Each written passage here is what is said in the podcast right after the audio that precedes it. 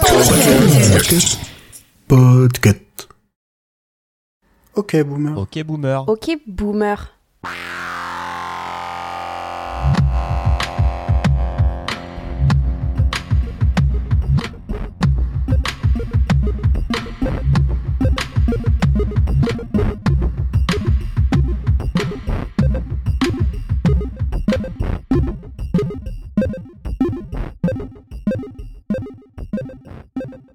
Salut, c'est Kepra. Bienvenue dans ce troisième épisode de Ok Boomer.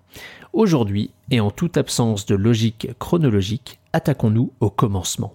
L'accès aux autoroutes de l'information, comme dirait ce bon vieux Al Gore.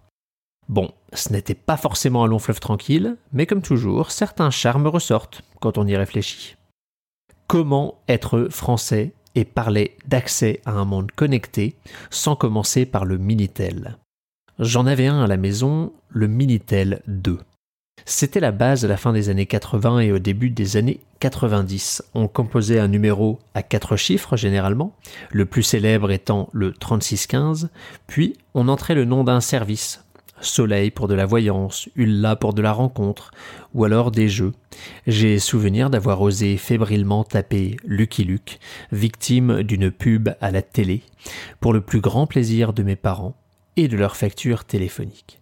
Mais de nombreux services reposaient sur cet outil. On y consultait les résultats d'examen, les yeux rivés vers cet écran, au petit carré vert s'affichant progressivement de gauche à droite et de haut en bas, mais surtout de nombreux services professionnels passaient par cette plateforme, expliquant en partie que le réseau sur lequel le Minitel reposait n'était été coupé qu'en 2012. Bref, passons aux choses sérieuses avec l'Internet. Que de souvenirs quand en 1996 mon père a fait l'acquisition d'un modem Holitech Self Memory 33600. Je vous fais le pitch de Libération à l'époque. L'Holitech Self Memory premier du genre à fonctionner de manière autonome, reconnaît automatiquement le type d'appel, voix ou fax. À la fois répondeur téléphonique, émulateur Minitel et télécopieur, il se révèle aussi très rapide pour la transmission de données et la navigation sur l'Internet.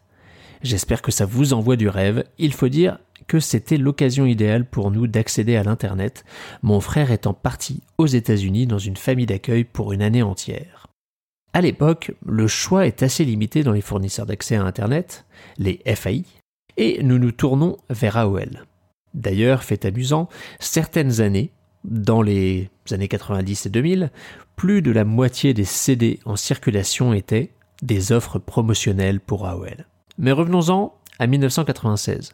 La connexion est facturée à l'abonnement, plus le temps passé, et comme les, moins jeunes le savent tous, l'accès monopolisait la ligne téléphonique, empêchant tout autre membre du foyer de l'utiliser, créant évidemment de belles scènes de famille. Entre 1998 et 2000, c'est l'explosion des offres. Certains FAI vous parleront peut-être comme WorldNet, Infony, Liberty Surf, World Online, Club Internet, Free. Quel vaste choix.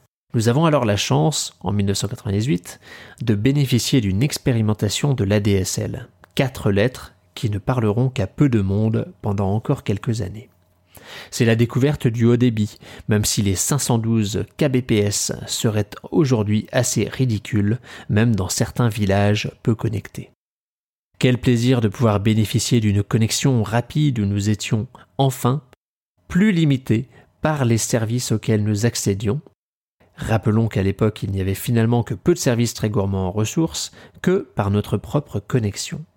Et pour celles et ceux qui ne pouvaient encore profiter de ce luxe, il existait des solutions assez intimistes avec les offres Numéris, exploitant l'intégralité de la bande passante d'une ligne téléphonique en cuivre pour atteindre des débits stratosphériques de 64 kbps.